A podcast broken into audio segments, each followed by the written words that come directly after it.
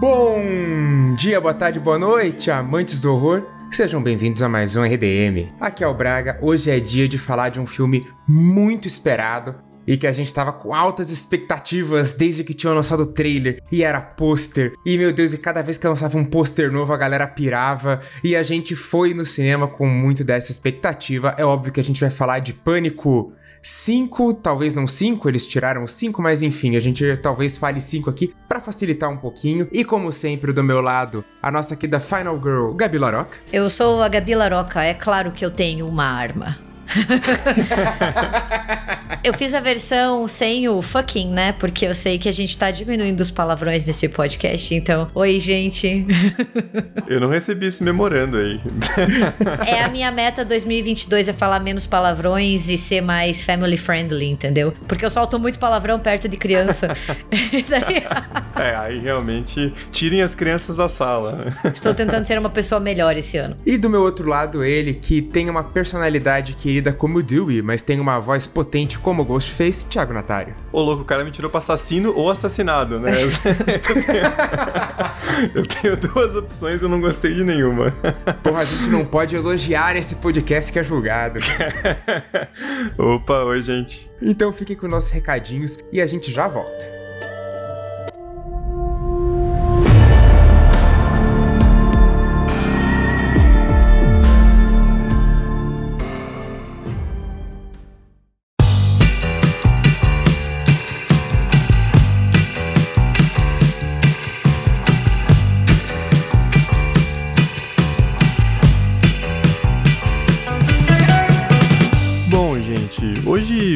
Recadinhos bem diretos, bem simples. Eu só queria lembrar vocês, reforçar o que eu já tinha falado no último episódio, que a gente vai fazer mais uma live agora nessa sexta-feira, dia 28 de janeiro, lá no nosso canal do YouTube. Só jogar República do Medo lá, vocês encontram todas as lives que a gente já fez e a gente vai comentar sobre o que melhor e pior teve no horror em 2021. Então a gente já tinha feito ali na metade do ano um episódio, né, falando sobre o primeiro semestre de 2021 e agora a gente vai falar sobre o segundo semestre Então, vários filmes e séries que lançaram aí. Boa parte a gente acabou fazendo episódio já, né? Então a gente vai só referenciar, dar uma, uma opinião rápida, assim, sobre o que, que a gente acha desses produtos alguns meses depois. Mas enfim, vai ser uma live bacana. A gente vai, como sempre, ler perguntas de vocês ali no, nos comentários, interagir e conversar sobre o que, que rolou aí no nosso gênero querido nessa segunda metade de 2021. Então fiquem atentos, não percam nessa sexta-feira, dia 28 de janeiro, às 8 horas, lá no nosso canal do do YouTube. Era isso, gente, recadinho bem, bem rapidão, bem direto, e já vou deixar vocês agora com essa discussão quente sobre Pânico 5.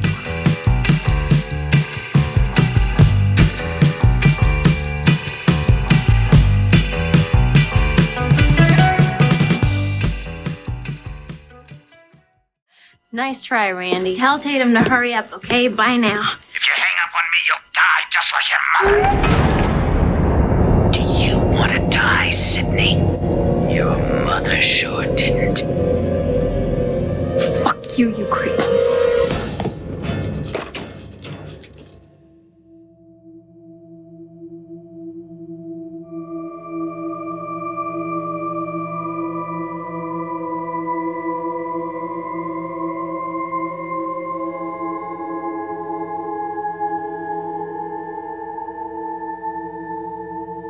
Vamos iniciar só dizendo que esse programa vai ter um ou outro spoiler aí. Na verdade, vai ter muitos, mas a gente vai avisar vocês, tá? Quando eles começarem. A gente vai falar um pouquinho sem spoilers aqui e na hora que for começar, a gente bota um alerta para você que ainda não assistiu Pânico poder pausar e assistir. Depois você retoma e termina de escutar o episódio, por favor, que eu prometo que vai estar tá bem legal até o final. Então, acho que a gente já podia começar com algumas perguntas. Tiago, o que, que você sentiu lá no cinema? Como é que foi a sua experiência assistindo Pânico? Bom, primeiro que não teve cabine de imprensa a não ser em São Paulo, né? Então isso é uma coisa meio, né, um pouco desagradável, mas enfim. Consegui assistir na quinta-feira e era uma sessão meio vazia, assim. Uma coisa que infelizmente é comum para lançamentos de horror, assim. Geralmente a sala não tá tão cheia, assim, como um filme da Marvel, por exemplo. É, o que por um lado é bom também, porque, né, não tem tanta gente enchendo o saco e reclamando e falando, ai, não sei o que, é claro que esse é o assassino e tal. Então, né, por um lado é, é positivo. Foi uma sessão tranquila, consegui na estreia. E Putz, cara, para mim foi um filme que começou muito bem, né? Sem entrar em spoiler aqui, mas eu acho a cena de abertura maravilhosa, então tava empolgado. Eu gosto do segundo ato do filme, acho que tem umas, uma, umas piadas boas. É um filme com uma energia boa, né? Tem quase duas horas e eu não senti a duração. Tem alguns momentos muito bons indo pro terceiro ato, mas eu achei o clímax muito fraco. E aí é aquele problema que o filme pode ter sido muito bom antes, mas se ele termina mal, você sai com um gosto amargo do cinema que é difícil tirar, assim. Então foi um filme que gerei muita expectativa enquanto eu tava assistindo, não foi nem antes, e acabei me decepcionando com o final, porque eu achei que eles jogaram muito seguro, assim. Dava para ter feito muito mais coisa com, com o que eles tinham de material ali. E Gabi, que emoções a volta da Sidney Prescott te suscitou aí? Cara, eu tava muito, muito, muito ansiosa por esse filme. Eu acho que é um dos lançamentos do ano, de um ano que mal começou, né? Mas que eu mais estava esperando. Eu gosto muito da franquia Pânico. Eu acho que os quatro filmes mantêm um nível de qualidade que é muito difícil da gente ver em outras franquias. Então, assim, eu tava, eu tava muito empolgada e também um pouco receosa no início, quando a gente não tinha tantas informações, porque é o primeiro filme da, da franquia que não vai ter o Wes Craven dirigindo, nem envolvido, já que infelizmente ele faleceu alguns anos atrás. E eu fui entrando na hype, como muita gente, né? Eu acho assim, é, esse filme ele começou desacreditado e foi ganhando mais atenção, né? Com os posters, com as fotos de bastidores e daí com o trailer e fui assistir o filme e eu gostei bastante. Eu acho que ele é um filme que é bem ácido, ele tem algumas críticas muito pertinentes e a gente vai conversar sobre isso depois. Ele mantém a essência do pânico, a gente vê ali, eu estou assistindo um filme do pânico, eu sei disso, né? E ele é audacioso em algumas escolhas, mas em outras nem tanto. E daí você sente assim que ele vai longe com algumas coisas, mas em outras ele se segura. E assim, no geral, para mim o saldo foi mais positivo do que negativo. Eu saí satisfeita, falei é um filme bom, mas algumas questões me incomodaram profundamente, assim. E eu concordo com o Thiago, a gente tem ali no terceiro ato uma perda de ritmo. Total. Parece que tá faltando alguma coisa, né? Acabou a gasolina. Isso, isso. o filme começa muito bem, ele vai ganhando fôlego, você vai querendo saber o que tá acontecendo, mas daí chega no terceiro ato e você fica, putz, é só isso mesmo? Mas, assim, achei um bom filme, cumpre, não acho que seja o caso de dizer, nossa, estragou a franquia, não. Acho que é tão bom quanto outros filmes da, da série. Já vou jogar a pergunta do Braga de volta para ele, mas quero perguntar, Gabi, quanto você dá de, assim, pensando em cinco estrelas, valendo meia estrela também na, na conta ali. Eu dou quatro estrelas. Porra! É, de cinco, acho assim. É, é, um filme que eu já quero rever. E quando eu quero rever o filme uhum. logo em seguida é porque eu gostei. Mas o que eu não gostei, eu não gostei muito, assim. tá. É aquela uma estrela que, que brilha, assim, que tá faltando ali em vermelho. Exato, exato. Eu acho que eu acho que tinha tudo para ser um filme cinco estrelas, mas ao jogar muito no seguro e fazer uhum. algumas artimanhas de roteiro que tá todo mundo já de saco cheio disso, eles acabam se perdendo. É, eu até comentei com, com a Gabi com o Braga antes da, da gravação que eu saí do cinema com um 3,5, assim, de bom para ótimo. Aí essas coisas do final acabou me, me pegando. Voltei pro 3 e já tô indo pro 3,5 de novo. É um filme que tá, assim, beirando ali entre o bom e o ótimo para mim. Mas e você, Braga? O que, que você achou desse. Você tem uma história sobre a, a a sessão de cinema em si, né? Que acho que muita gente vai se identificar, porque ir no cinema, claro, assim, né? No contexto de pandemia ainda mais, mas ir no cinema às vezes é desafiador, né?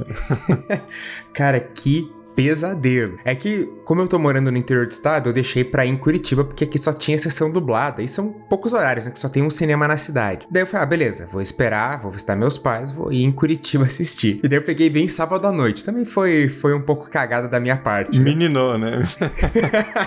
Total. E daí, cara, era uma sessão. Primeiro que o, o, o cinema que eu fui não respeitou nem a questão do distanciamento, porque as pessoas pegaram cadeiras do, do lado, uma da da outra, pessoas que não se conheciam, né? Podiam comprar cadeira uma do lado da outra. Não tinha aquela coisa de você, que nem tá tendo em alguns cinemas, que você compra e meio que cancela as duas do lado, pelo menos, sabe? Não teve isso. Então tava, tipo, todo mundo sentado meio junto. Começou o filme, não apagaram as luzes, demorou em cinco minutos para apagar. E, cara, a galera não calava a boca.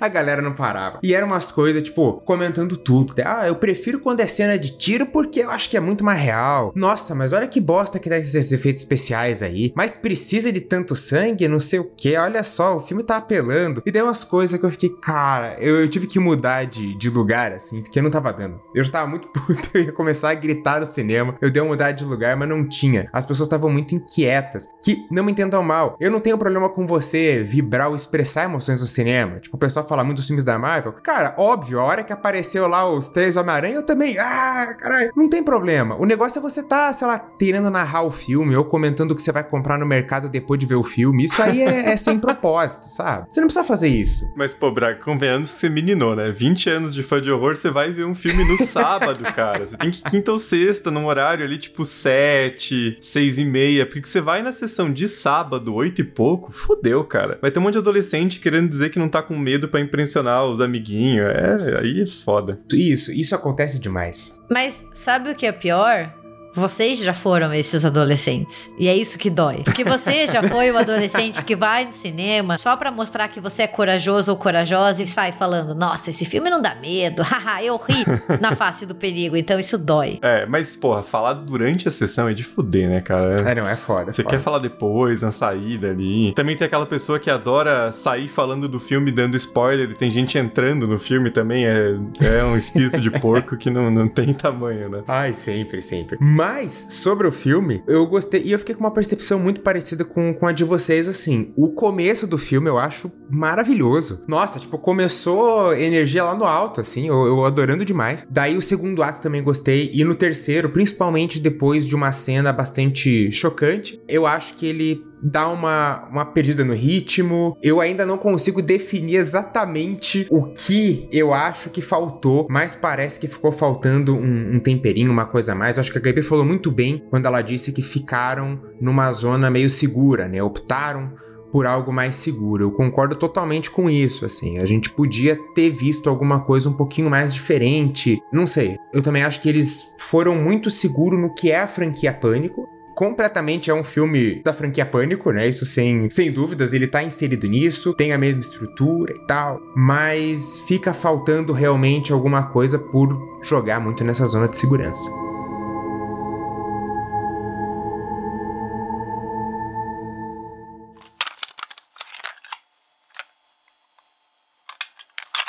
Atenção, você está prestes a entrar na zona de spoiler. Então, agora que a gente anunciou aqui as nossas primeiras impressões, vamos pro nosso aviso de spoiler. Fica aqui a sirene, que se você continuar, você vai ouvir coisas sobre o enredo, revelações, que se você não assistiu o filme, talvez você não queira ouvir. Agora, se você não se importa com spoiler, pode continuar, então estejam avisados.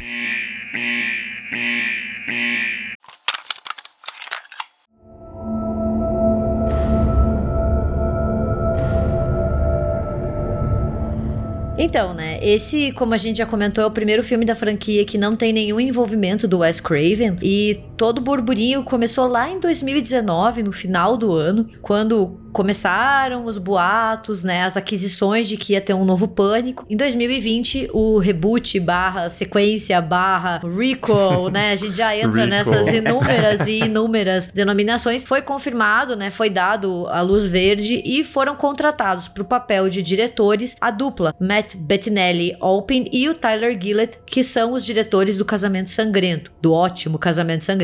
E eu sinto que quando eles foram anunciados, já deu aquele alívio, né? Tipo, pô, Casamento Sangrento é um filme muito bom, tem o tom de comédia, tem o tom de gore. Daí eu acho que os fãs já pensaram assim: não, ok, eu acho que eles conseguem levar adiante. Quando o trio original, Courtney Cox, David Arquette e Neve Campbell retornaram, daí foi correr pro abraço, né? Que a gente sabia que a gente ia ter um, um pânico mesmo. Daí, obviamente, com todas as questões por causa da pandemia, do Covid-19, tiveram alguns atrasos, mas o filme chegou aos cinemas no começo de 2022. E como bom e velho pânico, né, para evitar qualquer vazamento, várias versões de roteiros foram produzidas e várias cenas adicionais foram filmadas também, para que o assassino ou os assassinos não fossem revelados antes da hora. É, e, e acho que essa, esse retorno do trio foi muito importante não só pro filme em si, né? Porque foda fazer um pânico sem, sem os três, mas para dar esse crivo, né? Porque o Wes Craven, ele infelizmente faleceu, não? Porque, sei lá, o Halloween, é, o Carpenter não tá envolvido na direção, mas ele meio que deu ali, pelo menos, um, uma sinalização positiva, né? Não, não saiu xingando nem nada. Pode ser que tenha sido por dinheiro, mas enfim, a gente nunca vai saber, né? É, a mesma coisa o Cameron com, com o Exterminador do Futuro e tal, e o Pânico não tem como ter isso porque, infelizmente, o Wes Craven faleceu, né? Então, você ter o retorno ali da, da Neve Campbell, do David Arquette, principalmente os dois que não são não são atores que topam tudo, né? Não é tipo um Nicolas Cage, assim, que você enviou o roteiro para ele e já tá perguntando onde é que ele assina, né? Então, teve essa certa essa certa marca, assim, pros fãs de que pelo menos não ia ser algo super, né, que ia cagar com, com essa coesão da franquia Pânico, né? E, e de fato, o filme é no mínimo bom, né? Acho que a gente tá de acordo nisso. E também a gente teve a volta do Kevin Williamson como produtor executivo, né?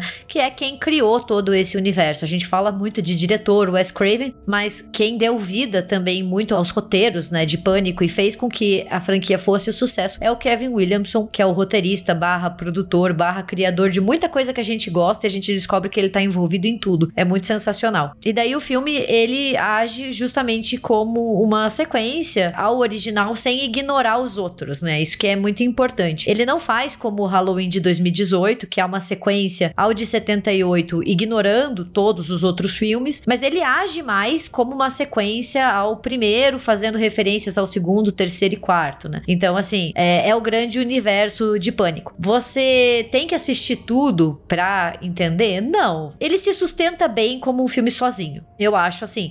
Mas, se você assiste os quatro primeiros filmes, você pega muita referência e a experiência fica ainda melhor. Eu acho que até o Pânico 4, até pela proximidade temporal, né, é mais importante para entender algumas coisas que eles estão comentando ali do que o 2 e o 3, por exemplo. Claro que o Pânico primeiro, né, obviamente para você ter a introdução da história da Sidney, do, do Bill Loomis e tal, mas o 2 e o 3 acaba ficando mais ali, né, em, em, segundo plano, é mais o primeiro e o quarto, né, que eles referenciam mais. É, e sobre o trio principal, uma coisa que eles sabem é entregar, né? Porra, eles estão maravilhosos, cara. Nossa, é muito bom ver eles no, no, no, papel, assim. Mesmo que, em comparação aos novos personagens, eles tenham menos tempo de tela, mas eu não acho que isso seja um problema. É, acho que quando eles aparecem, é o, eu até tava pensando na, na, na, comparação de que a Sidney, ela não teve tanto tempo de tela assim, se a gente comparar com pelo, os outros quatro pânicos. Mas eu não senti falta da Sidney como eu senti falta, por exemplo, da Lauren no Halloween Kills, sabe? Que também tem, tem até acho que talvez tenha um maior tempo de tela, mas você sente falta dela agindo. A Sidney, ela tá ali, ela tem frase de efeito sensacional, ela tem a presença e ela faz aquele papel meio de, de mentora também, né? Explicando como que se sobrevive, que é uma coisa que a gente gosta de ver. Então eu, eu, eu uhum. gostei muito da presença dela no, no filme dos três. Acho que eles estão tão sensacionais. Então, eu tenho uma pequena discordância, mas é pequena. Assim, eu entendi esse filme e é o que muitas pessoas estavam especulando, que seria um filme para você passar o legado para frente, né? Então, assim, uhum. o trio original dando abertura para novos personagens. E isso o filme faz muito bem. Ele apresenta novos personagens, novos rostos, com que a gente começa a se preocupar, especialmente a personagem da Jenna Ortega é sensacional, ela é muito, muito, muito boa, a gente gosta dela, a gente torce pela Terra, né? Então, assim, uhum. o filme ele é muito efetivo nesses novos personagens, né? Seja os gêmeos Mix Martin, que são sobrinhos do Randy, né? O, o filme filme ele consegue muito bem isso, passar para uma nova geração, entregar pânico para uma nova fase, né, para uma, uma nova época. Mas eu senti um pouquinho de falta mais da Sidney, sabe? Eu discordo um pouquinho do Braga. Assim, eu concordo com o que você diz em relação de que ela realmente tem uma presença, né? Você vê ela assim muito forte e muito eu vou te ensinar a sobreviver, vamos vamos matar esse merda de uma vez, entendeu? Chega. É claro que eu tenho uma arma, sabe? Mas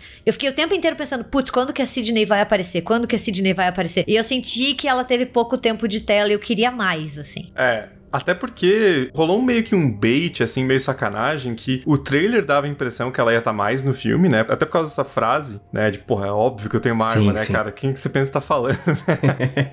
Mas também umas sinopses iniciais colocavam ela mais como protagonista e tal. Então, eu acho que faz sentido com o arco dos personagens a partir do Pânico 4. Eu acho que isso o filme faz muito bem. Essa linha, assim, da, da Gale tá infeliz com aquela vida de, de subúrbio e querer trabalhar na televisão. E aí, claro que o relacionamento dela com o Dewey vai pro saco e por consequência o Dewey vira um sujeito mais recluso, né? Ele não tá naquele nível Laurie no Halloween, né, de tipo fazer armadilha em casa e se preparar para guerra, mas ele tá ali, né? Pediram para ele se afastar como xerife e tal. Então uhum. acho que faz sentido. Mas eu acho que a Sidney podia ter entrado no, no filme um pouco mais cedo, né? Porque ela entra pro terceiro ato. E aí rola um problema que fica uma coisa meio repetitiva, né? Porque você faz o filme sem a Sidney quase inteiro e faz sentido, né, tentar essa ideia de, né, de trazer uma nova geração e tal, mas aí chega no clímax é meio que ela que resolve de novo, então assim, fica uma coisa meio um déjà vu, assim, né, você fala, cara, já vi isso antes e feito melhor, porque mais original e pelo Wes Craven, né, então eu acho que tem esse problema, assim, de, de da decisão ali do, do que fazer pro final do filme, né. E daí eu acho que entra um outro problema, eu não sei se vocês tiveram essa sensação sensação, mas ao mesmo tempo que eu gostei muito da Jen Ortega como a Terra, eu não gostei tanto da Melissa Barreira como Samantha. E não é um hate, assim, porque eu vi que a atriz tá recebendo muito hate, e daí, tipo, ai, gente, é ridículo, entendeu? É muito tosco você encher o saco de alguém e ficar dando hate gratuito. Mas eu não senti tanto convencimento por parte dela, como a nova garota final. Porque a Sam é para ser a nova Sidney. Uhum. É para ela ocupar, pegar o manto, né? Assim, pegar a tocha, como eles brincam. E eu senti que a atriz não entrega tanto, assim. Eu, eu não, não curti muito ela. Eu não conhecia o trabalho antes, assim. Então eu fui muito sem, sem expectativas, mas eu fiquei um pouquinho incomodada com alguns trejeitos e algumas caras e bocas que ela fazia. É, é que ela tem um, um, super drama ali que liga com o passado e tal, que tem a parada tensa de que, porra, ela terminou o casamento do, dos pais então ela, ela carrega todo um peso. Mas parece que não, não convence tanto assim, sabe? Você não fica tão convencido. Eu não sei, acho que é realmente um problema de, de atuação ali, que parece que ela não entregou tudo. É, não, 100%.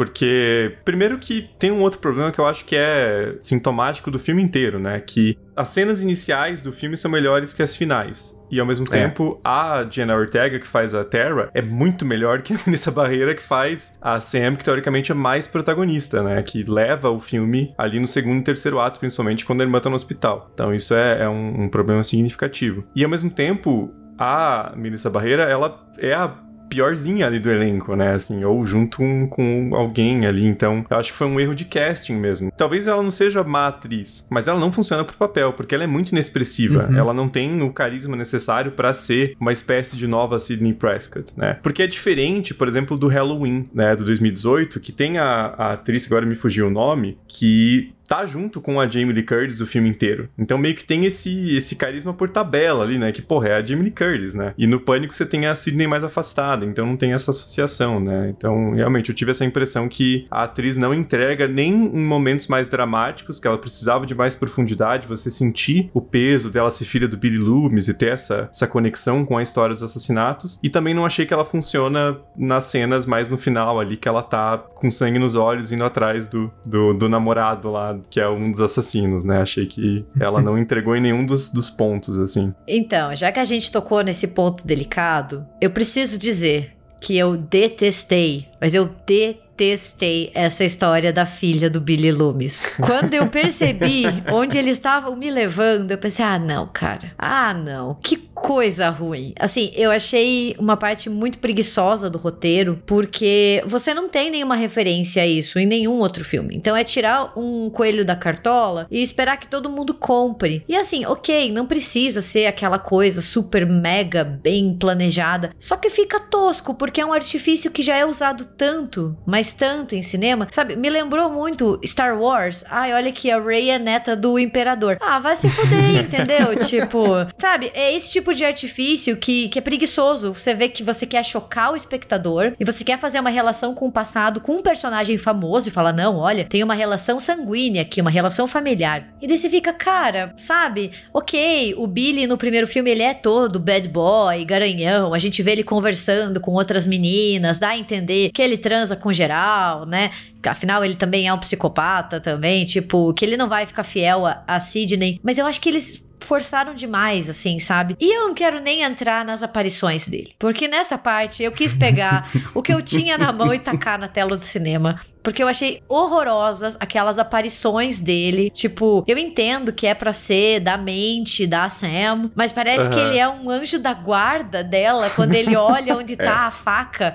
Eu fiquei, ai, puta que pariu. Eu entendo. Eles quiseram trazer o Skid Urich de volta, porque ele é um personagem muito querido da franquia, todo mundo gosta muito do ator. Ele tá em alta desde que ele participou de Riverdale. Ele continua gostosão, eu entendo. Todo mundo acha ele um daddy, todo mundo quer. Mas podia ter voltado de uma maneira diferente, num flashback, alguma coisa. Aquela coisa dela conversar com ele, ah, eu fiquei, ah, não, mano, sério. Assim, esses foram os dois pontos que mais me incomodaram e fizeram com que eu não conseguisse dar cinco estrelas pro filme. É, já que a gente tá nisso, vamos eu quero falar um pouco do, do, final do filme, depois a gente volta e comenta outras coisas que eu até separei pra falar da cena inicial e, e outras, outros pontos. Mas eu acho que o terceiro ato do filme é bem covarde, assim, porque, pô, eles foram pra casa do Stu, sabe? Uhum assim, a gente ia se incomodar se eles trouxessem o Stu de volta? Nem um pouco. Porque é uma coisa que já era uma ideia, assim, que circulava há um tempo. Até o próprio Kevin Williamson falou que tinha uma espécie de um roteiro. Desde Pânico 3. É, que ele seria. É. é. Que ele seria tipo um mentor. E aí, tudo bem, você pode até falar que o Matthew Lillard não quis voltar. Eu até acreditaria que fosse uma versão inicial de roteiro e que ele não quis voltar. Mas então me dá outra coisa, porque eu fiquei sentindo muita falta, assim, de. Seria muito legal se eles tivessem colocado um terceiro assassino, que os dois assassinos assassinos iniciais não soubessem Sim. que existia. Sabe, assim, tipo, surge do nada, tá a Amber lá, sem máscara, o Rich, e aí surge um Ghostface novo. Você nem precisava colocar quem que era, podia ficar em suspense pro próximo filme, mas ter algo a mais, porque, de novo, o namorado, de novo a amiga, é uma coisa assim que, pô, cara, é, sabe, é o quinto filme, sem o Craven, você precisa dar um, uma justificativa mesmo pro, pro filme existir, porque senão ele fica meio que igual os outros, né? Assim, tem uma coisa que eu achei do final, eu senti um pouquinho chupinhado de Pânico 4. Não sei se vocês tiveram uhum. essa impressão. A motivação dos assassinos, essa dupla, me lembrou muito Pânico 4. Eu tive um déjà vu, assim. Eu falei, cara, tá rolando uma inspiração muito óbvia, sabe? E eu, eu odeio ser essa pessoa tá? Mas era meio óbvio que aquela Amber tinha alguma coisa estranha, né? Nossa. A mina era estranha do começo ao fim do filme.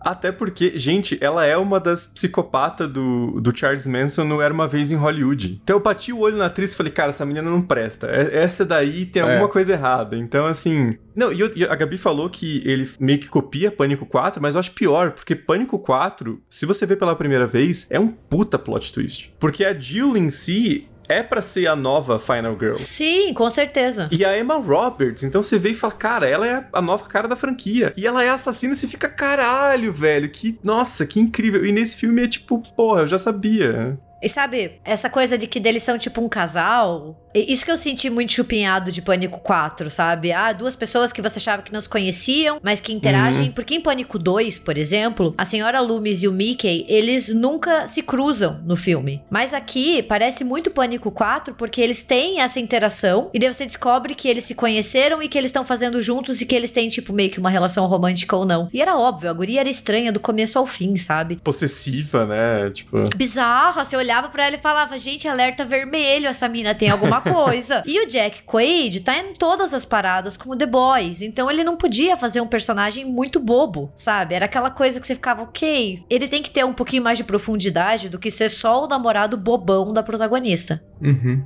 É, eu, eu, eu vou dizer que o, o namorado até, eu eu não quis acreditar, sabe? Que eu tava, ah, acho que vai ser muito muito óbvio também, então não vão fazer, beleza. Mas a Amber não tem como. Como o Thiago falou, desde o momento que você vê ela a primeira vez, você já, ah, cara, é, essa aí é, vai ser assassina, não tem como. E, e acho que fica muito óbvio, tipo, o, o filme, para mim, ele não tentou esconder que a Amber era assassina, porque tem várias cenas que fica muito evidente. Na cena inicial, a Terra tá conversando com a Amber no celular. Sim, sim.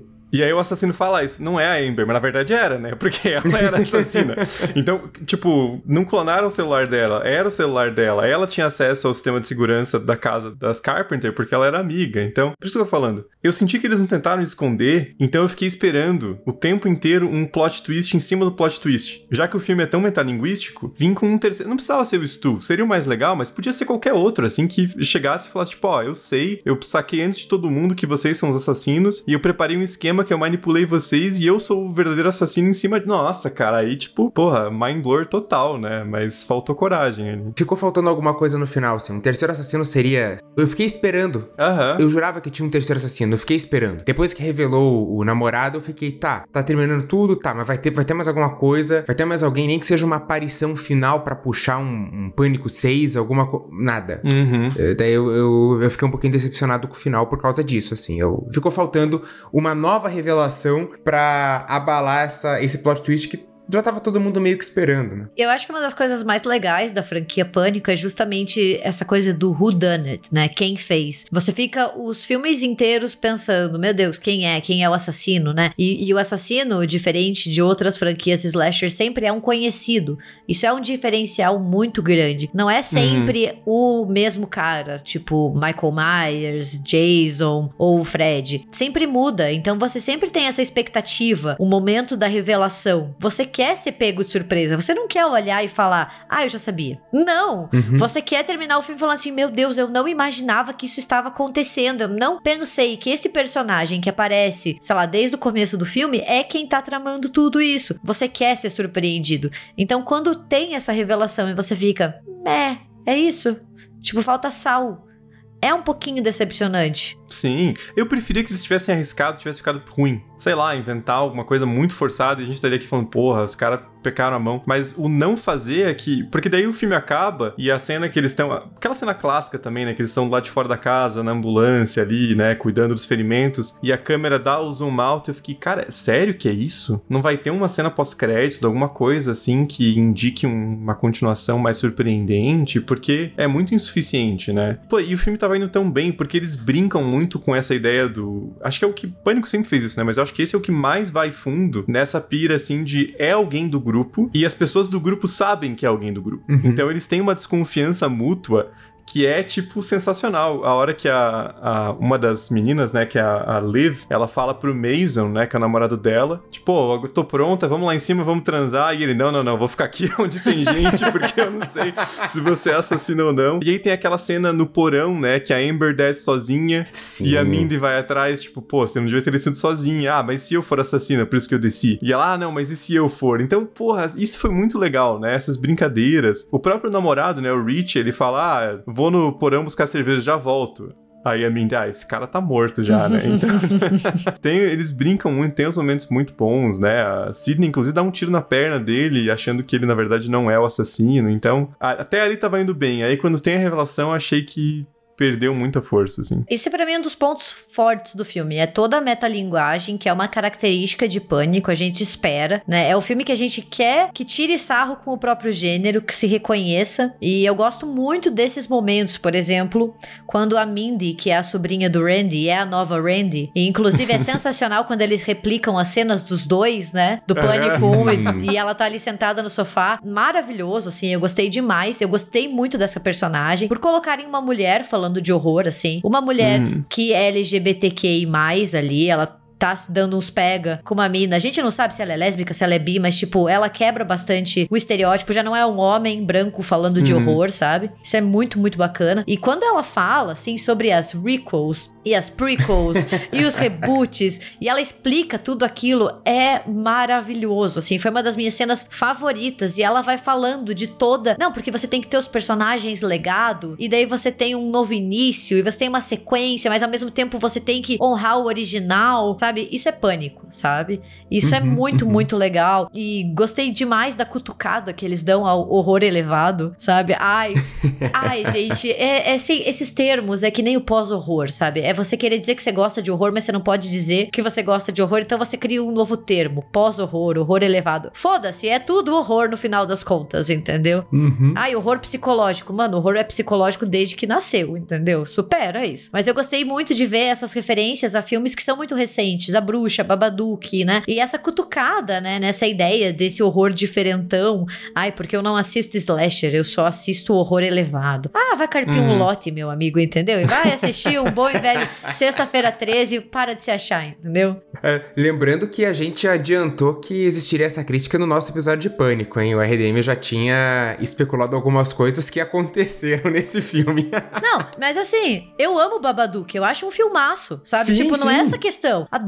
Mas, gente, tem horror pra tudo quanto é gosto, entendeu? Eu acho que isso que é o pânico daquela cutucada. Você pode assistir um trecheira e você, depois você pode assistir a bruxa, você pode assistir hereditário. Não, não tem nem bom nem ruim nessa história. Não tem você horror elevado. É tudo horror no final das contas. A gente tem os subgêneros pra categorizar, conseguir conversar, conseguir vender. Mas no final, é tudo horror. Então, assim, o filme faz esses comentários sarcásticos que são muito bons. Nossa, eu, eu achei sensacional. Dei muita risada. Assim, o, o filme é muito bom nisso. Realmente, a parte metalinguística é a, é a mais legal. A personagem da Mindy é sensacional. Eu, eu me senti em alguns momentos conversando com vocês, gravando RDM por causa dos comentários, né, que ela fazia e tal. Achei sen- sensacional, assim. Ela é muito boa, muito boa mesmo. E, e espero que a, que a personagem apareça de novo em alguma coisa. Não sei se a franquia vai ter, vai ter futuro aí, mas é, é uma personagem muito legal. E, e realmente, as piadas com, com o tal do horror elevado foram as, as melhores, assim. A, Principalmente da, da cena inicial também, né? Porra, me pergunta da bruxa aí, me pergunta de Babadook, não me pergunta desse slasher a facada, né?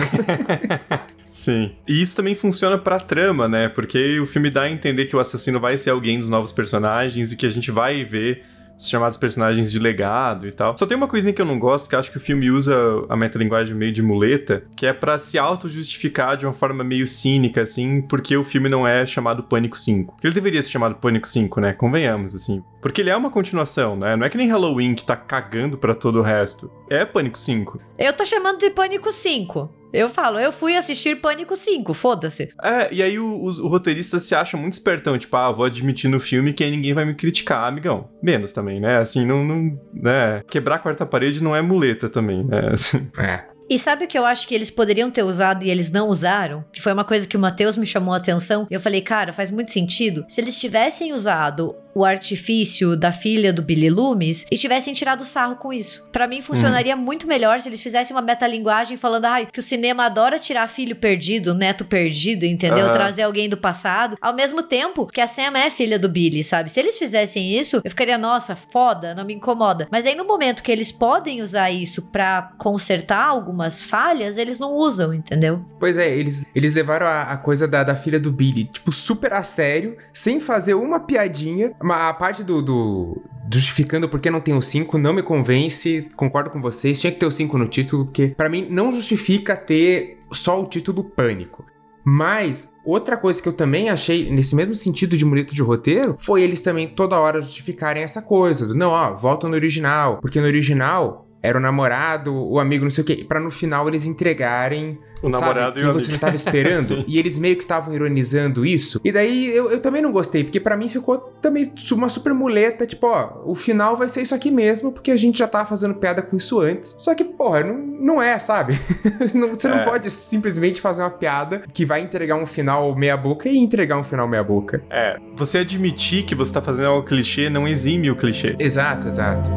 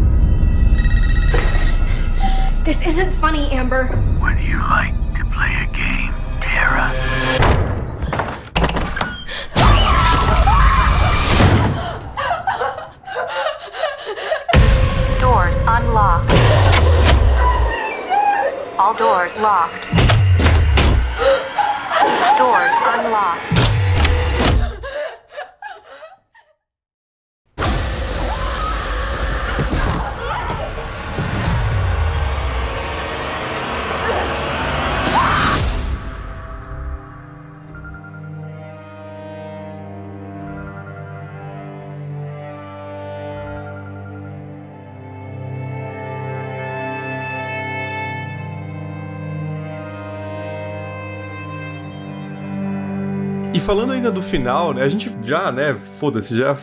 Vou, depois a gente volta pro, pra cenas iniciais, que eu quero comentar também. Mas falando do final, eu achei que tem um, um ponto ali que é muito legal, assim, uma crítica muito consciente que faltou ser mais explorada, que é com relação a fandom tóxico. Sim. Porque esse Pânico 5, ele tá sendo lançado aqui em, em 2022 e já passou um, um bom tempo ali desde que se tornou comum essa ideia de fazer essas requels, né? Como a gente falou e a própria Mindy aponta, né? Essas sequências, legado, né? Passando bastante para novos personagens. E a franquia que fez isso com mais é, sucesso, tanto financeiro quanto em termos de qualidade do filme, foi Star Wars. Né? O Despertar da Força é isso. É você trazer de volta o Luke, a Leia e o Han Hum, que íntimo, o Ham. Ham. O Han. O Han. Ai, meu, hoje eu recebi uma ligação aqui do meu amigo íntimo, Han. Que Han? Han Solo. eu pronuncio que nem o Lando Calrissian no, no episódio 4, né? Que todo mundo fala Han e ele fala Han porque ele é muito brother e eles têm um romance. Mas, ah, por exemplo, ali em Star Wars funciona muito melhor os três novos personagens, né? Os três atores são melhores, né? Até porque um é o Oscar Isaac, né? E, tipo, o cara pode fazer comercial de, de manteiga que, que, enfim, ele vai estar tá foda. Podia fazer um comercial de manteiga pelado, né? Daí ia ser sucesso total.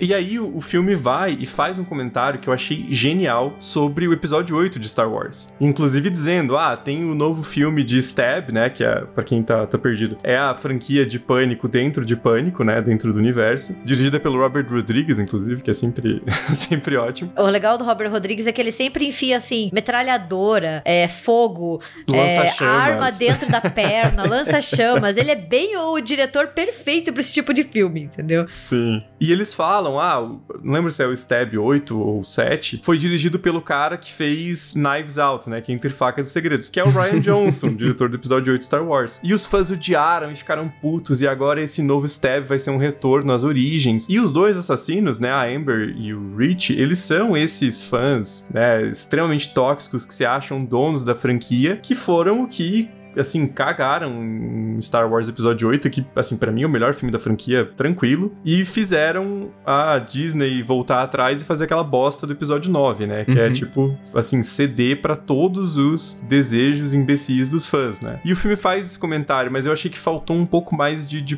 profundidade, assim, no sentido de integrar mais isso à narrativa. Uma coisa que eu achei que Matrix 4 fez melhor, por exemplo, né? Que também tem esses temas, mas eu achei que funcionou melhor, né? Uh, em termos de desse, dessa nova trama, desse novo enredo. Eu ia citar justamente o, o Matrix 4. Assim, eu acho que nessa era agora de lançamentos bilionários por parte da Disney, né? Que a maioria dos filmes que eles estão lançando tá pegando um, dois bilhões. Essa coisa de qualquer teoria que faz na internet, ah, eles conseguem enfiar no, no filme é uma coisa que tá esgotando emocionalmente aí diretores e alguns fãs também, né? Porque às vezes tem gente que, que tá indo ver o, o filme e quer ser um pouco surpreendido e às vezes você já viu tudo na internet por teoria de fã e o filme tá lá, meio que isso. Então a gente vê esses comentários, né? De até onde que o fã pode exigir alguma coisa ou não. E eu acho que o Matrix 4 também é um, é um excelente um excelente exemplo disso, que eu acho que conseguiu fazer o comentário um pouco mais enfaticamente até, mas é um, um comentário que a gente tem visto muito, né? Agora saindo, essa coisa de até onde que o fã pode chegar, o que, que o fã pode fazer, tem que agradar o fã ou não, é, é bem sintomático. E eu acho que o Pânico, ele dá uma questionada, porque a gente vê essas teorias do Steel desde como vocês falam, do Pânico 3, né? Muita gente falando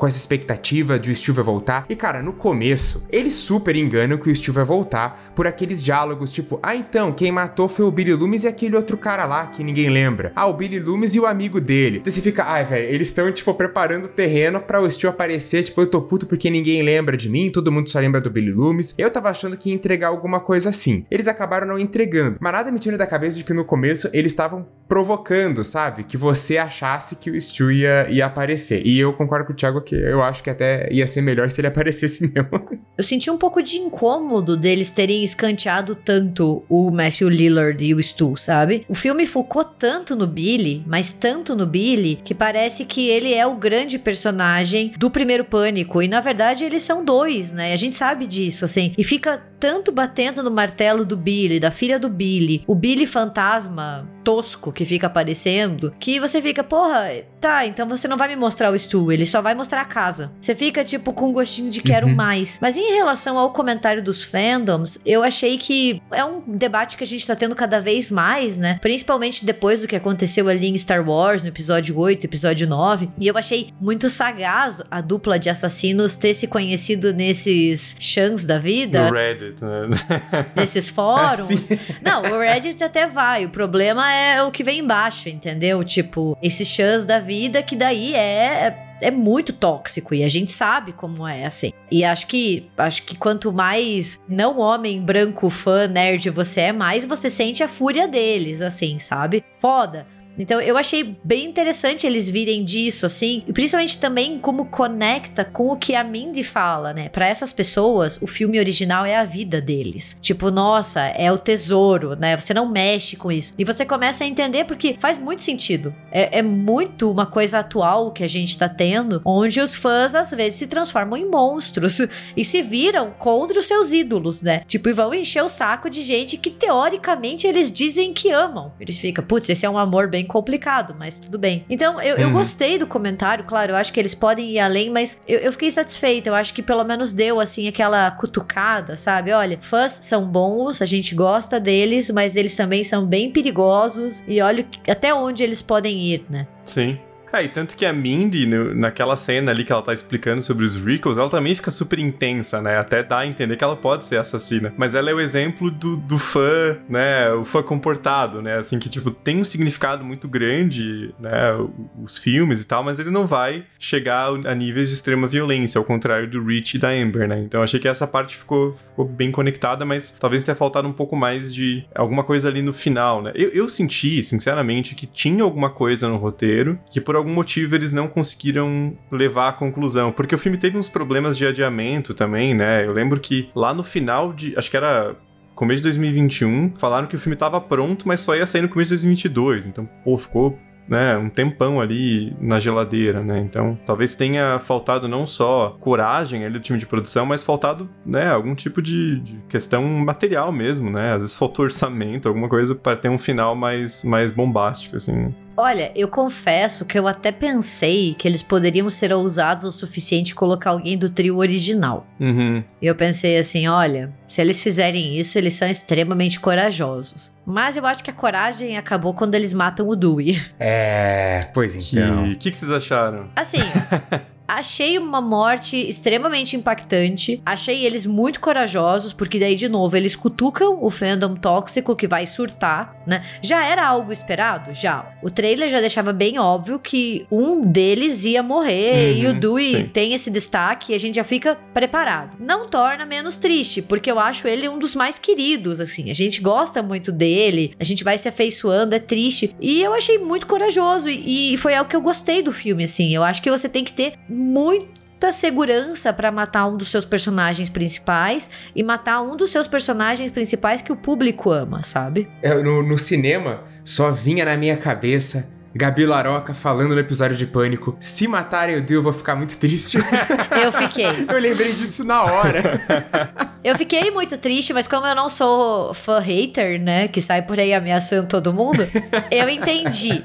Eu fiquei chateada, eu gosto muito dele, assim. Eu acho ele um personagem que a gente tem um carinho muito grande, assim. Ele, ele é fofo, ele é gente como a Sim, gente, sim. sabe? Ele faz merda, ele apanha pra caralho, sempre, sabe? Ele vendo a Gale de manhã é muito tipo, porra, ele tá com saudade. É, Tadinho. é de quebrar o coração, de ver ele sozinho, perdendo né, o cargo de xerife, sem a Gale. Você fica puta merda, sabe? Então é uma morte impactante. Mas a gente tá falando de filme de horror, né? Filme de horror nunca ninguém tá seguro. Então, Eu, pessoalmente, acho que ali eles tiveram uma coragem que faltou mais pra frente, assim, de... Pô, o Dewey levou... Até ele brinca, né? Pô, levei nove facadas, eu manco, eu não, eu não, eu não vou fazer essa merda de novo, né? Vocês que se virem, o problema é de vocês. E aí, quando ele, quando ele atira no, no Ghostface e ele volta com... Né? Fala, não, agora eu vou confirmar o kill porque eu já vi isso acontecendo. Você fala, puta, morreu, né? Se fudeu. Mas o jeito que eles fazem é muito brutal, né? Porque a direção do, do, do Matt Open e do Tyler Gillett é muito boa, Sure. Né? Eles dão um, um, tom mais brutal, assim, as mortes são até mais violentas do que, do que outras da franquia. Não que Pânico antes fosse, né,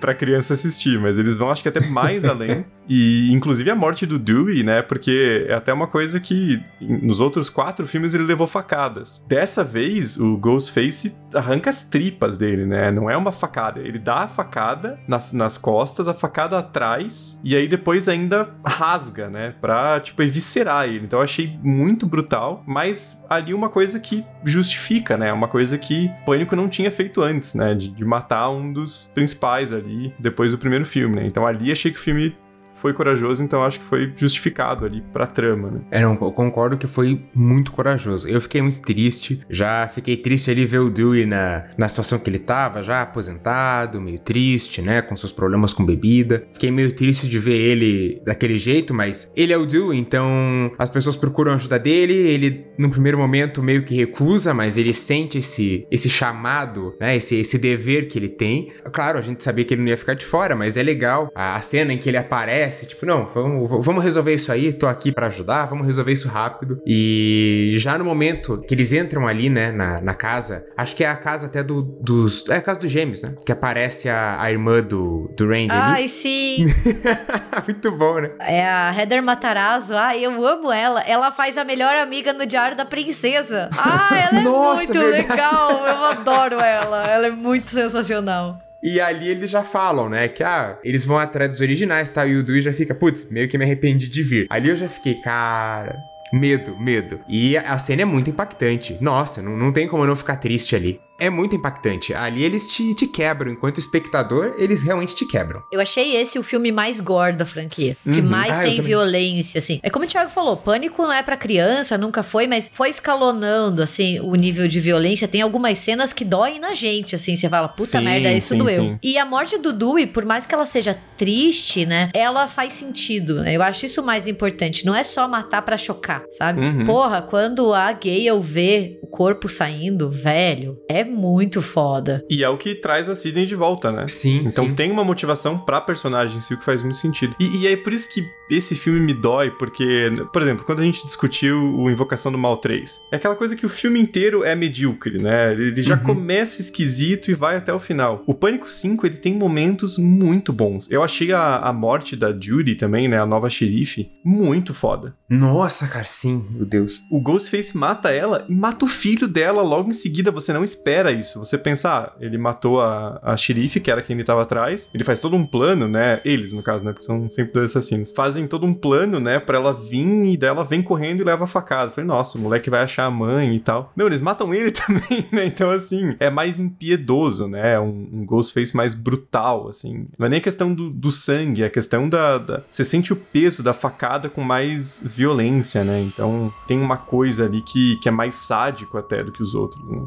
A morte da Judy é bem brutal, porque ela tá correndo e ele pega ela na corrida e enfia uma Uhum. faca, assim, tipo, é algo muito violento. E ela é uma personagem que no Pânico 4 a gente começa não gostando, depois a gente gosta e, Uhum. e vai se afeiçoando a ela. ela. ela é muito excêntrica e eu gosto disso nela, sabe? E, e já pensei, bem, ok, ninguém tá seguro, né? Nenhum personagem legado tá seguro. Não tinha muita certeza se ela ia sobreviver ou não, eu achava que não, mas putz, assim, é algo impactante, assim. Então, ele é um Uhum. filme que ele não se prende muito nesse apego, né? E isso é muito corajoso. E é muito bom também ver um filme que não joga no seguro nesse quesito, né? Sim, Ninguém tá sim, seguro. Eu matei um, do, do- um dos personagens do trio original. Eu matei uma personagem que volta do 4, que é a xerife Judy. Eu, eu vou matando as pessoas. Só que ao mesmo tempo ele dá umas surpresas, né? Por exemplo, quando a gente vê que os dois gêmeos sobrevivem. Que a gente pensa assim: ah, não, só a Mindy sobreviveu. E de repente tá o irmão Uhum. lá fazendo o joinha. Você fala, ah, beleza, legal. Então.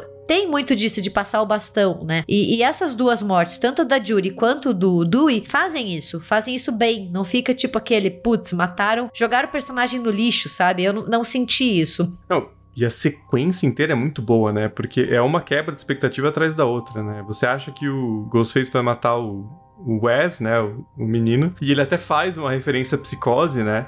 Tipo, ah, ele tá no chuveiro e eu tô vendo ele daqui, e daí tem a. Eles fazem até a própria cena, né? Do, do da água caindo do chuveiro, que é exatamente igual de, de psicose. E aí eles matam a xerife se falar, então ele vai encontrar a mãe morta. E aí tem toda aquela sequência que tem um controle muito bom por parte dos diretores de mostrar ele abrindo alguma coisa, e a hora que ele vai fechar, você sabe que talvez o assassino esteja ali. Aí não tá.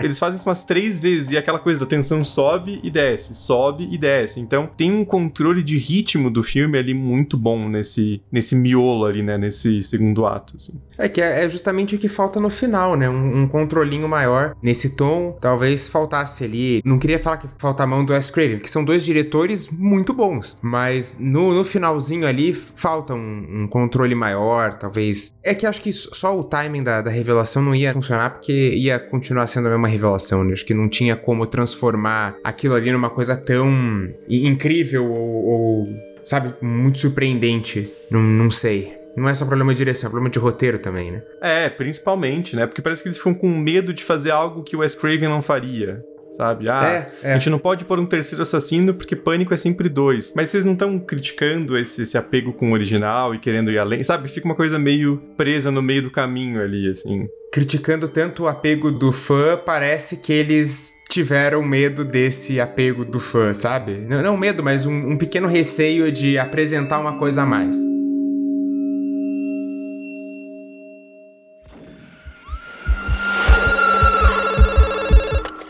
Listen, I am two seconds away from calling the police. They'd never make it in time. We're out in the middle of nowhere. What do you want? To see what your insides look like.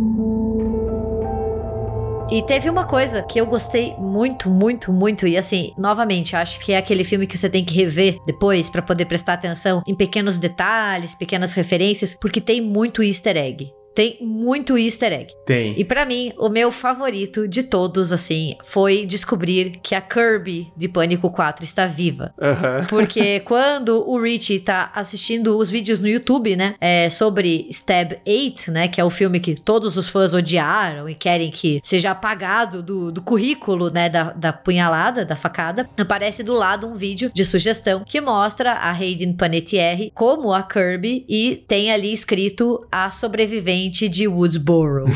e é maravilhoso, porque daí esse é um fanservice que é bem encaixado. Porque a uhum. Kirby foi uma personagem no Pânico 4 que a gente não vê ela morrer e todo mundo se afeiçoou muito. Teve muito essa coisa, ah, eu gostei muito dela, ela representa muitos fãs, a gente quer que ela volte. Então teve, nesses 10 anos, rolou muita campanha para que a Kirby estivesse viva. E eles entregam isso de uma maneira que é muito sutil, mas muito uhum. legal. Porque eu já imaginava que a Hayden Panettiere não ia querer voltar, né? Ela tá bem afastada da vida pública, ela teve problemas com depressão pós-parto, relacionamento abusivo, então ela meio que se retirou, assim, da carreira artística para resolver essas questões. Então eu já imaginava que não. Mas só de ter essa menção, assim, ah, eu achei sensacional. E foi o meu easter egg favorito, assim. Tudo bem que eu só percebi depois, eu não percebi no cinema, tá? Então, assim.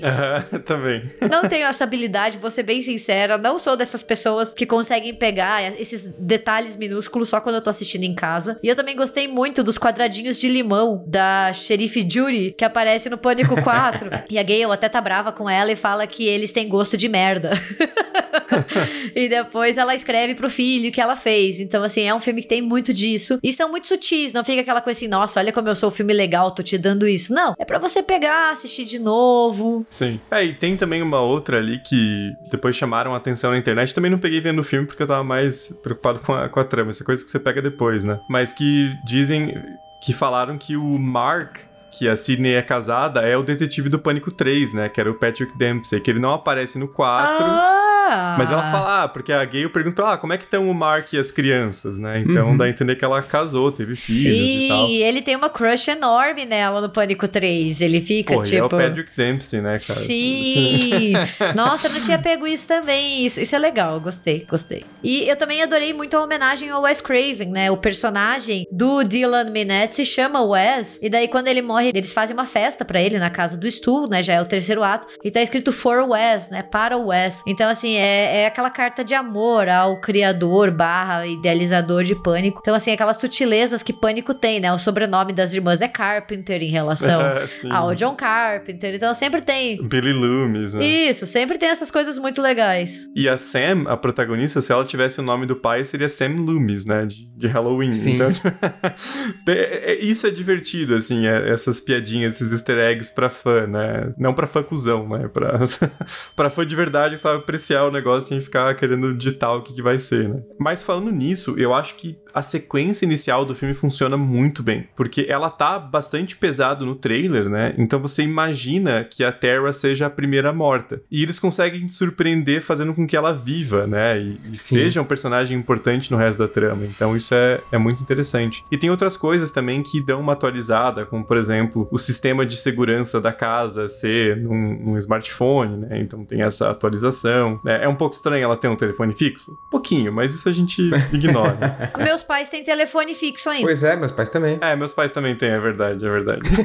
realmente, realmente. Sinto muito. Tanto que a minha mãe mandou uma mensagem falando assim: o telefone fixo estragou, você pode comprar outro na internet? Eu fiquei assim, mano, por que que você quer um telefone fixo? Usa o celular, mulher. Mas aí, outra coisa que eu achei muito legal é que o, o Ghostface liga pra ela, né? E é a voz do mesmo ator, o Roger L. Jackson, de todos os filmes anteriores. Mas ele começa fingindo que é um, tipo, um amigo da mãe dela, né? Que é uma quebra de expectativa muito legal, assim, porque ela atende. E aí sempre fica aquela coisa, né? Ah, por que ela não desliga o telefone? Tá na cara que é alguém perigoso e tal. Mas ela vai conversando com a pessoa porque o cara finge que é um amigo da mãe dela. E aí depois que tem aquela virada, assim, né? De tipo, ó, é o, o Ghostface, né? Então achei essa cena inicial muito boa, né? Toda a tensão dela travando as portas, né? eh, o assassino perseguindo. E tem uma luta que você torce muito pela personagem, né? E a, atuação de Jenny Ortega é muito foda. Então você sente cada, cada golpe, cada facada, né? Então achei muito competente esse início de filme. Dá o tom muito, muito certo pra essa sequência, né? E a quebra de expectativa é que você olha pra ela e a Jenna Ortega é um dos nomes do elenco novo, né? Um dos nomes mais famosos, tal qual a Drew Barrymore no primeiro Pânico. Então você Uhum. acha, ah, não, realmente eles vão recriar a cena de uma das atrizes mais famosas do elenco ser a primeira a morrer. E daí quando você descobre que não, que a Terra tá toda fodida, né? Porque meu Deus do céu, como a mulher apanha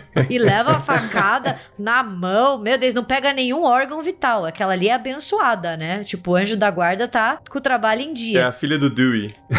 É, exato, né? Gente, só a primeira porrada que ela já levou já doeu em mim. Eu já ia estar deitada no chão, chorando em posição fetal, chamando minha mãe, entendeu? Mas tem essa quebra porque ela é uma atriz conhecida. Ela é muito nova, né? Ela tem 19 anos, mas ela apareceu assim na, no Disney Channel. Ela tem muito disso. Então a gente fica pensando, não, ela vai ser a Drew Barrymore, ela vai ser a Casey. E quando não tem essa primeira morte, a gente descobre que ela tá no hospital, você fala, caralho, é sensacional. Já é a quebra da expectativa da expectativa do que é um pânico, né? Porque todo pânico tem uma cena de morte na abertura. E aqui já começa falando, olha, a gente vai fazer diferente. É, eu, vou dizer que a, a cena inicial, aquela coisa do celular ali, porra, pra mim funcionou demais. É, é uma atualização legal, que já mexe com novas tecnologias, Uhum. que às vezes a gente sabe que tem alguns filmes de terror que não conseguem lidar muito bem com novas tecnologias, fica uma coisa meio artificial, ou eles simplesmente ignoram. As pessoas às vezes usam o celular em uma cena e, e ignoram totalmente. Eu acho que ficou muito bem in- in- integrado, assim, ainda mais, tipo, alguém hackeando o sistema de segurança da tua casa. Aham. Porra, é uma, é uma parada bizarra. E, e é uma cena legal, aquela tensão do abre, fecha, abre, fecha. Depois ele pergunta: E aí, eu tive tempo de entrar ou não? Porra, é, é- eu achei muito bom. Só tem uma coisa nessa cena que é meio foda que a versão em português eles escolhem por traduzir a mensagem em si em vez de por legenda. Que é interessante, mas Sim. eles usam um português dos anos 90 ali, tipo. que, cara, a galera na sessão que eu tava tava rindo meio nervoso, assim, tipo, cara, ninguém fala assim mais, sabe? Umas coisas assim, meio que não. Essa gíria não é usada mais hoje em dia, tá? Sabe? Mas, enfim. E, E a Jenna Ortega, ela entrega muito, porque você começa até ela escalonando no medo, né? Sim. No início tá conversando com o que seria um amigo da mãe. Daí ela começa a perceber que o papo começa a ficar meio estranho. Aham. Daí quando ela vê que, que poderia ser um trote, daí você vai sentindo assim, as expressões da atriz são muito boas. Ela passa, né? Até daí quando ela começa a chorar, você quer chorar com ela, porque você vê o desespero. E você pensa, mano, eu, eu reagiria assim, entendeu? Se tivesse acontecendo comigo. Ninguém vai ser tão assim, corajoso. Eu ia ser daquelas que começam a chorar, entendeu? E eu gostei muito, eu acho que ela entrega. Por isso que, novamente, eu senti que a, a Melissa Barreira ficou um pouquinho ofuscada pela Diana Ortega, porque elas são a dupla, entendeu? E daí quando alguém se destaca muito, ela acabou ficando. Talvez, que nem o Thiago falou, se ela tivesse com uma outra atriz como irmã, não teria incomodado tanto, né? Mas a menina é muito boa. Eu adoro no final quando ela olha e fala assim: eu ainda prefiro o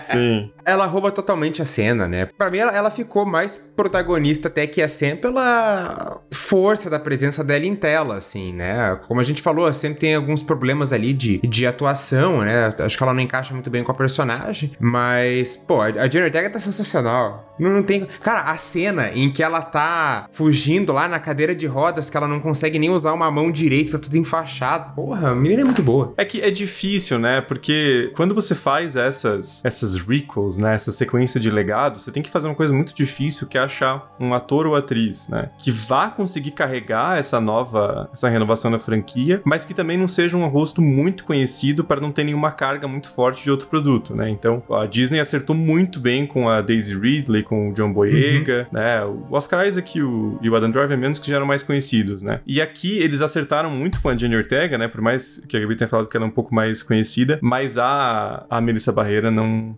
não foi assim. E, e não acho que nem. Claro, a, o fato de a Terra ser tão boa acaba prejudicando. Mas ela é muito inexpressiva o filme inteiro, né? Então foi um, um erro ali de casting mesmo, né? É. Deviam ter colocado outra atriz, porque acaba prejudicando bastante, né? Porque ela é, é para ela ser a nova protagonista, né? E aí a gente pensa assim, é possível que tenha uma, um Pânico 6, ou sei lá como que eles vão chamar agora, porque eles não chamaram esse de 5. E ela vai ser a protagonista? Pois é. E aí já começa meio errado, né? Assim.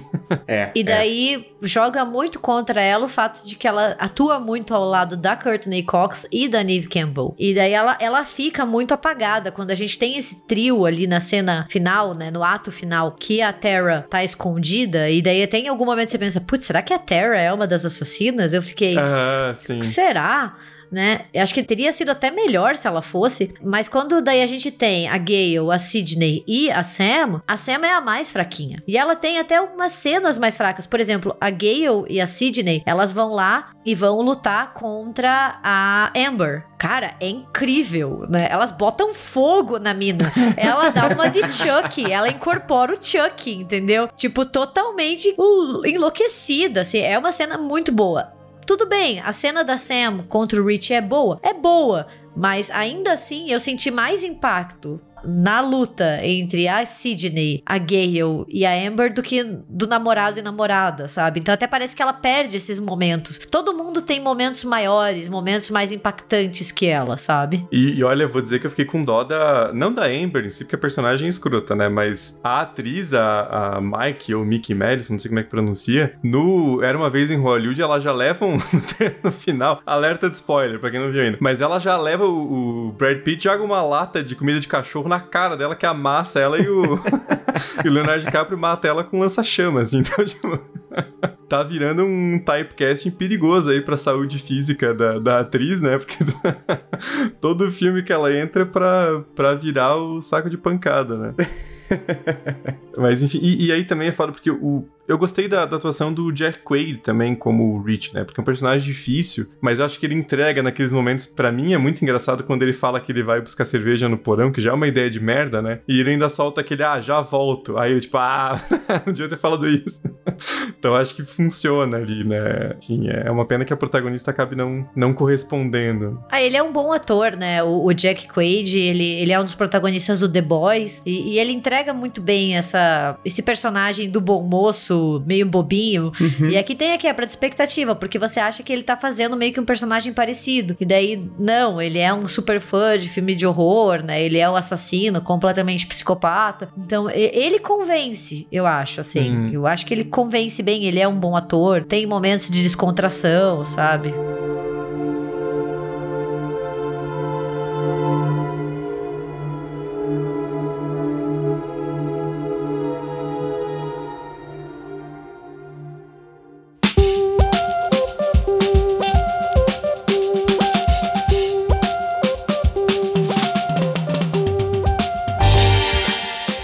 Vamos encerrando o nosso episódio com direito a um veredito final de cada um de nós. Dá pra falar um pouco, né? Agora, um pouco mais embasado, sem medo de dar spoiler, né? Do que gostou, do que não gostou. E se acha que tem esperança aí pra um Pânico 6 ou Pânico 2, sabe-se lá como que eles vão.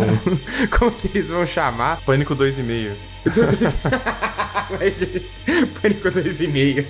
Olha, é, eu acho que vai ter uma continuação, porque o filme tá indo muito bem de bilheteria, tá recebendo muitas críticas positivas, então isso tá impulsionando muito as pessoas a irem assistir. Então, ele tá tendo um retorno maior já que Pânico 4. Então, eu apostaria minhas fichas de que eles vão fazer uma, uma sequência, tal qual Halloween fez, né? Você faz esse teste, vê se o público tá interessado, se vai ter resposta. Teve? Pô, então vamos dizer que a gente sempre teve uma trilogia em mente, entendeu?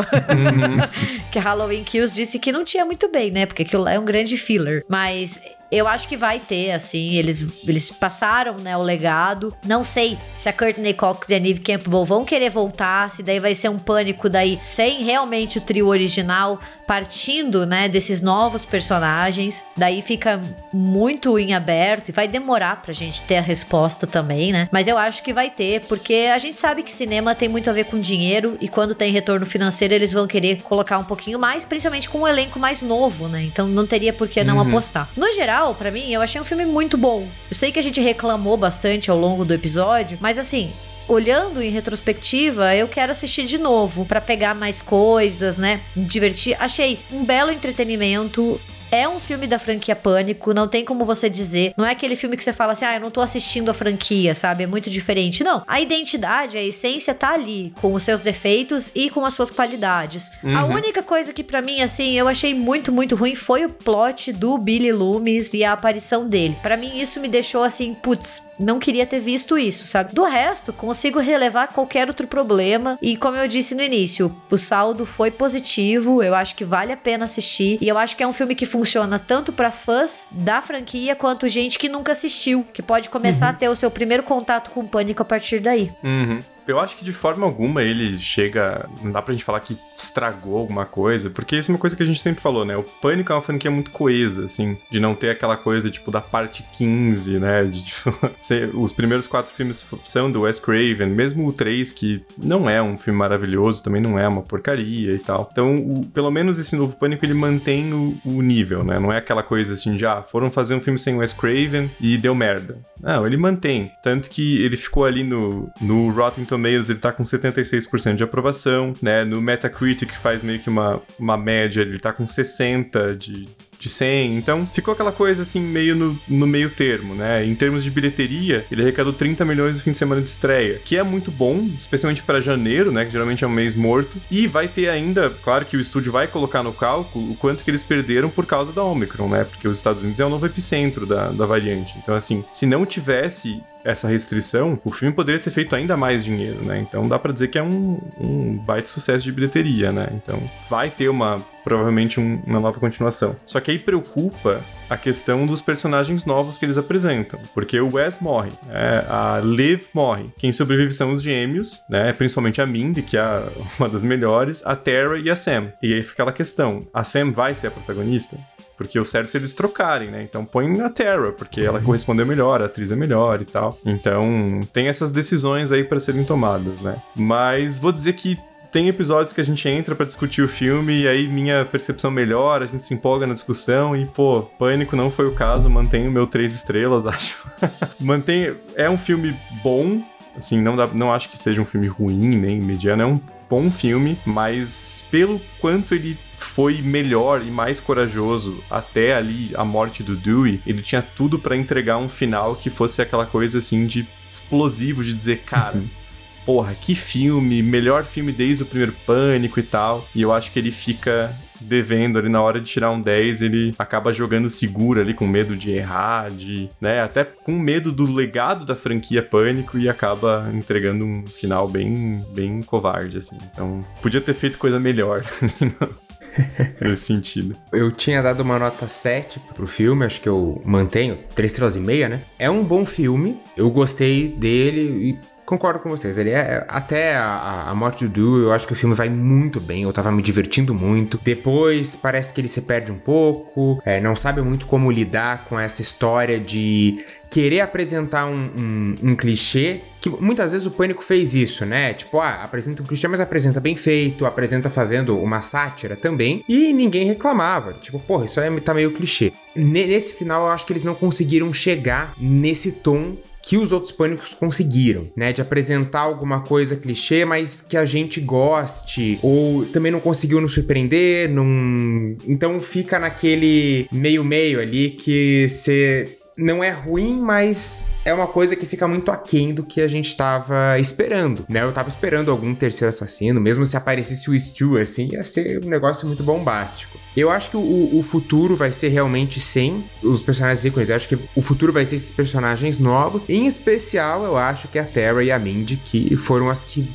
melhor funcionaram dentro desse novo esquema. Então, a, a, acho que a Sam não, não continua como protagonista, a menos que, sei lá, eles façam alguma repaginada, alguma. Uhum. né? Eu, talvez escrever melhor o personagem, não sei. Mas eu acho que o futuro estaria muito na Terra e na Mindy, assim, porque são duas personagens que funcionaram demais, demais, demais. As cenas que elas aparecem, elas roubam a cena, elas estão incríveis. Ah, cara, a própria atriz pode de repente, assim, dar uma. Porque, né, as pessoas têm essa, essa curva de evolução. Ela pode simplesmente falar, pô, vai ver ela tá meio tímida nesse começo, porque é uma grande é. responsabilidade você né? Não substituir, mas você ser meio que a nova Sidney Prescott, né? Porra, uhum. não é pouca coisa, assim. Então vai ver ela se solta mais na, na continuação e melhora a atuação. Isso é bem possível também. Até porque ela tem comentários de fãs que gostam muito dela por um filme musical, drama chamado In the Heights, que é de 2021, que foi baseado em um musical de palco do Lin-Manuel Miranda, que é o criador do Hamilton, né? Então, assim, uhum. ela tem um certo reconhecimento. Às vezes, é realmente aquele filme filme, né? O que aconteceu, a pessoa pode mudar. Também nada justifica o hate que ela tá sofrendo, de ah, que tem gente enchendo o saco. E a gente sabe, né? Filme de horror sempre vai ter alguém enchendo o saco, né? Então, assim. Ainda mais que a atriz é mexicana, né? Aí Exato, também é, né, a galera se já. Se é mulher, se é latina, se é negra, se é LGBTQI, você vai ser o alvo, entendeu? E é foda, porque às vezes é, um papel eu acho que não define a pessoa, para ser bem sincero. Uhum. Eu acho que ela, como o Thiago falou, ela pode melhorar, né? Ela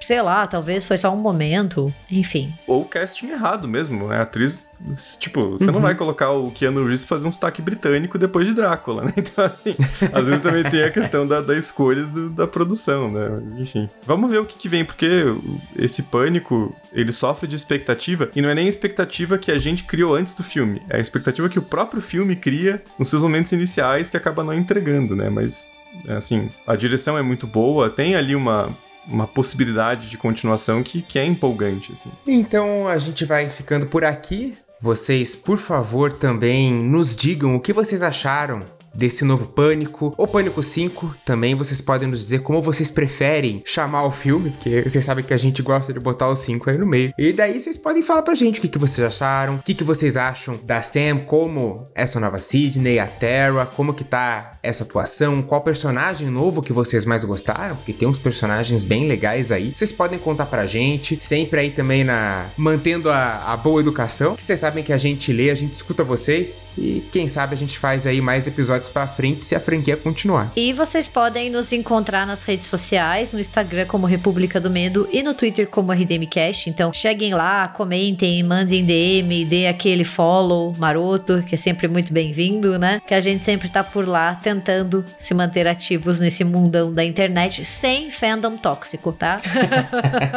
fandom tóxico será devidamente ignorado barra bloqueado, né? E também a gente sempre reforça o pedido de vocês, se você ainda não fez isso, avalie a gente no Spotify, porque essas cinco estrelinhas aí que te leva dois, três segundos para fazer ajuda muito a gente. E também, claro, se você conhece alguém, né, amigos, familiares que gostam de cinema de horror, podem curtir o RDM ou gostam de cinema, gostam de, de enfim, uh, recomendem o RDM porque é assim que a gente consegue crescer. E também lembrando que a gente tem o nosso canal do YouTube, República do Medo, que a gente faz lives mensais falando sobre os mais diversos temas. Se inscrevam lá para não perder as próximas e também interajam com a gente, participem. O que mais vocês puderem fazer, né, consumir conteúdo do RDM sempre nos ajuda bastante. Então, muito obrigado pelo carinho, pela atenção e até quinta-feira que vem. Até.